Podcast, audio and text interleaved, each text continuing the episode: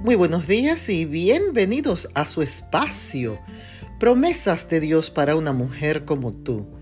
En el día de hoy leemos en el libro de Génesis, el capítulo 2 y el verso 18.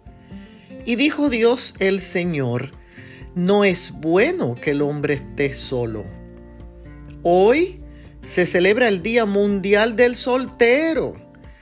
¿Cuántas personas le temen al compromiso del matrimonio y prefieren vivir según ellos, disfrutando la soltería porque no han encontrado el complemento perfecto?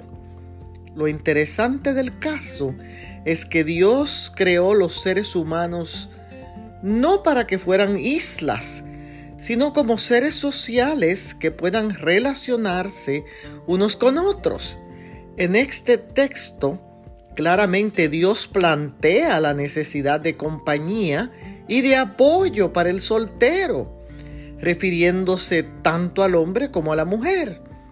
El hombre y la mujer que reconocen los valores y principios de cada uno cumplirán el propósito de Dios de no estar solos. Bendiciones.